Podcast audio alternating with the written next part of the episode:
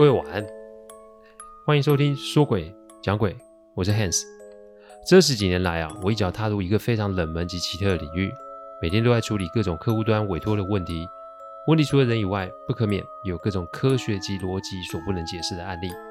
之所以会开这个音频，是想要与各位分享心存善念的重要性。你别以为鬼很可怕，因为在我看来，人心比鬼还让人恐惧。欢迎收听今天晚上的说鬼讲鬼。说鬼讲鬼的音频制作都有一定的程序规范，每个个案分享都要有客户的书面授权才可以开始整理、写稿、录音、试听、制作，因此每周只能录制一集，还请各位见谅。因为每个个案都代表客户与当事人的信任，因此也只有我自己可以全权的做整理与制作。我知道这样子的速度其实不快，但反正如果可行，我会做这行做一辈子，所以只要大有时间，都欢迎各位的收听。中元节快到喽。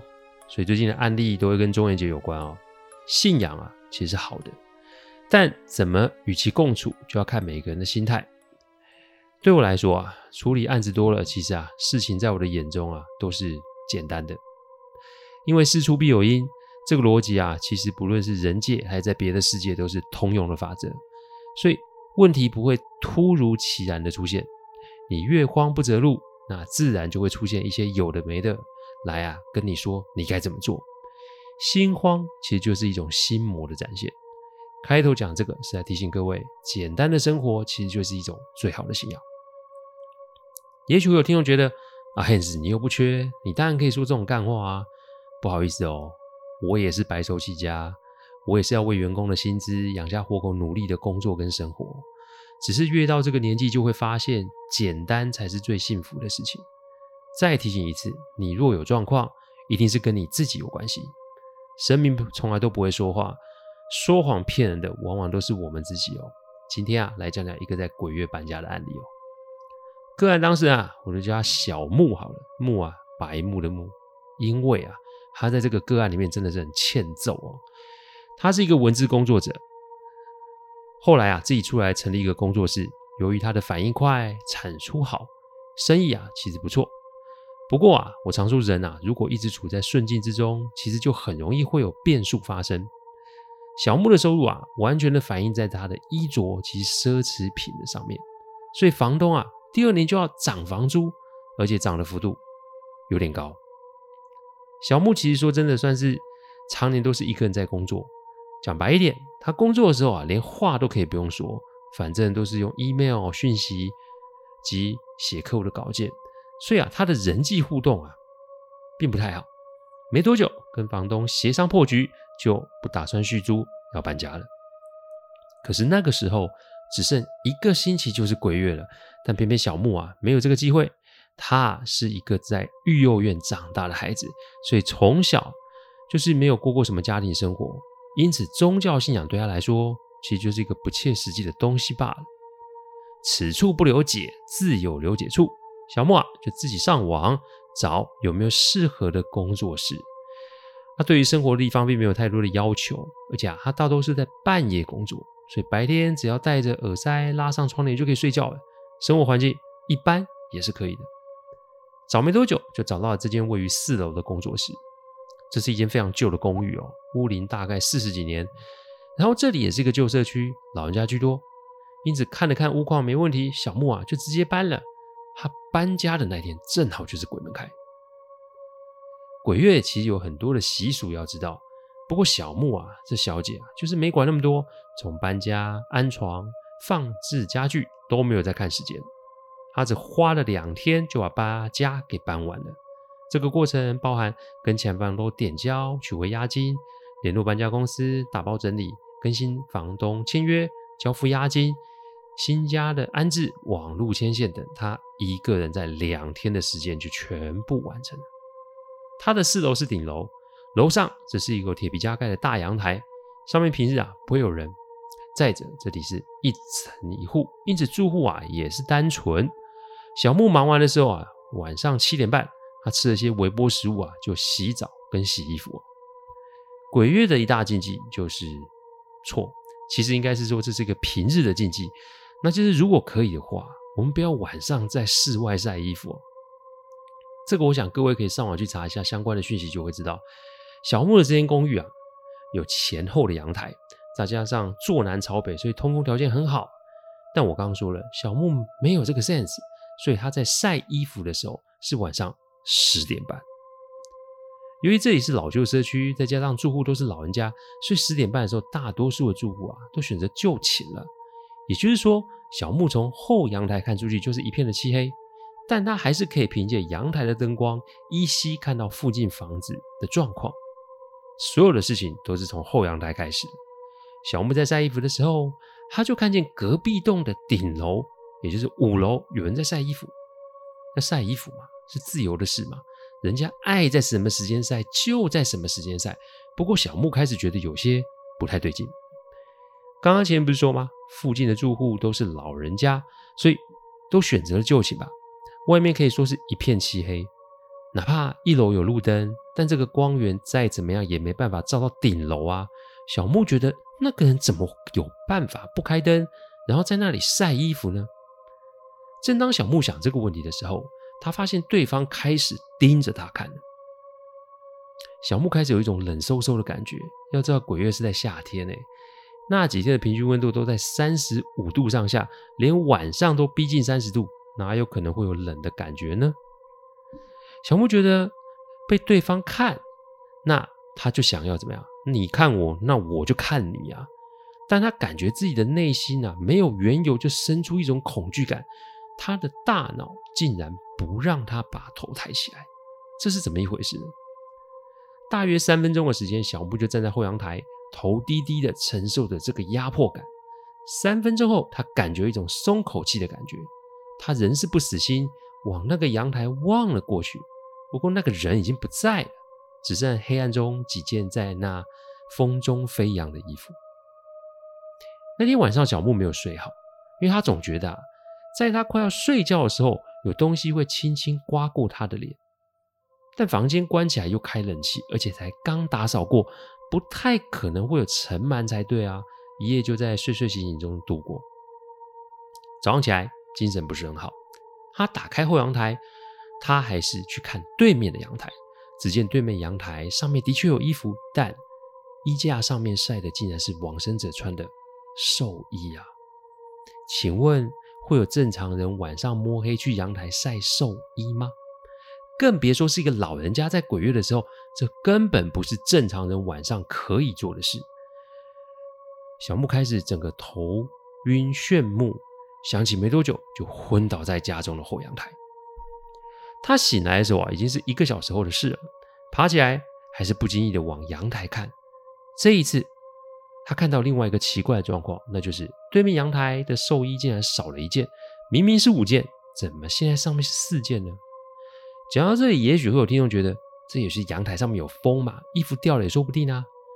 跟各位说，小木也是这么想的，所以他不知道是哪根筋不对，竟然想要去对面的阳台一探究竟。那个地方是老旧的公寓社区，所谓的老旧是指啊，一楼啊其实没大门，任何人都可以自由的进出哦。这种社区哪怕是在台北仍然是有的哦。小木自然是不费任何的吹灰之力，就走到了那间公寓的顶楼。老公寓其实外表就是灰灰旧旧。小木看了这五楼的公寓，感觉阳台上面都没有什么人住的痕迹。既然没有人开灯，邮件里面也没有信件。更离奇的是，楼梯其实都有一层灰啊。那个灰啊，感觉是有岁月的的厚度啊。意思是这栋应该很久没有人出入才是。正常人看到这种状况，应该是转身去庙里拜拜收金吧。小木就是死要找出真相为何，所以他一个人就慢慢的走上了五楼。这栋公寓啊是一层两户，每一户的铁门啊都是油漆斑驳，有的甚至没有锁，所以当风灌进来的时候，那个铁门都会发出叽叽嘎嘎的碰撞声。小木忍着心中的害怕上了五楼。当他走上五楼的时候，他看见那吊衣架上面的四件寿衣，但少了的那一件，他是怎么找都找不到。但到了这里，小木仍是不死心。他想，哎，也许这衣服是因为风太大，被吹到楼下，或是五楼的遮雨台上面。于是，他就往阳台的四周外围向下看，看着看着，没有寿衣的踪迹。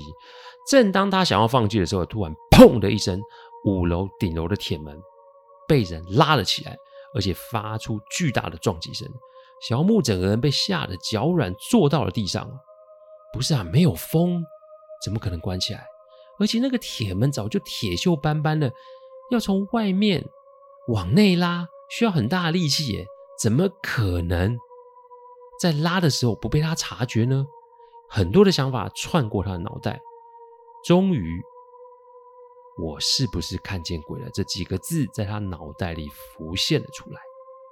接着，他听到一个与摩擦，就是与东西摩擦的声音。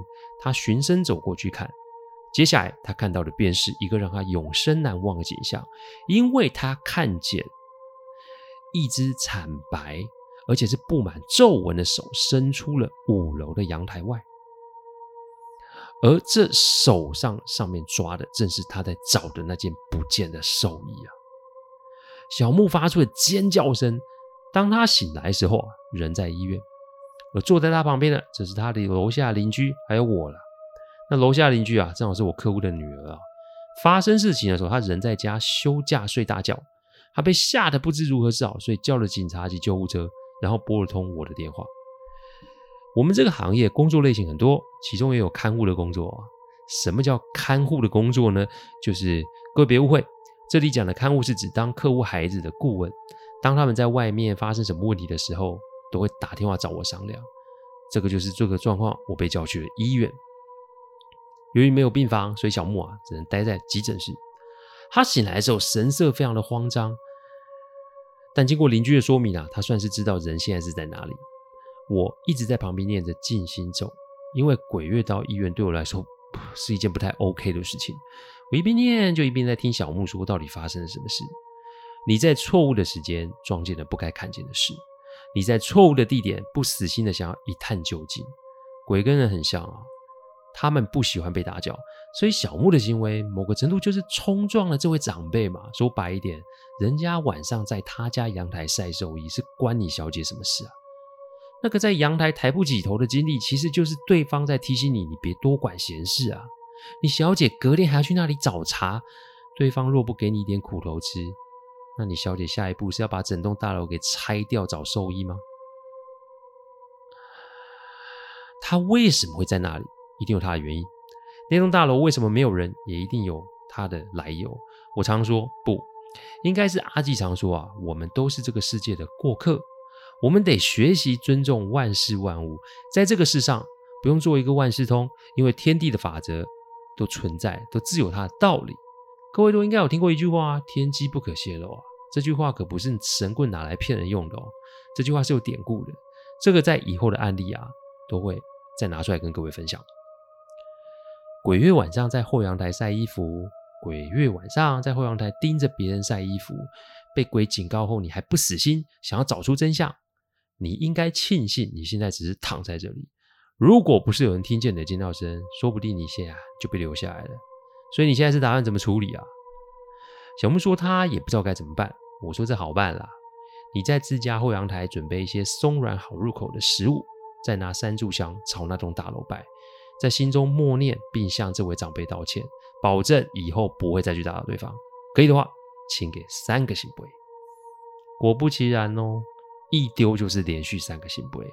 看来对方并没有伤害小木，只是小木的行为啊是触怒了他，所以才给小木一些教训。小木啊，从那一次事件后，就学会去土地公庙拜拜。初二、十六都会去庙里走走，有时遇见问题时，还会去找土地公聊天。他到现在生意还是很好。几年后啊，我在一个场合遇见他，人随和许多，气色也不错。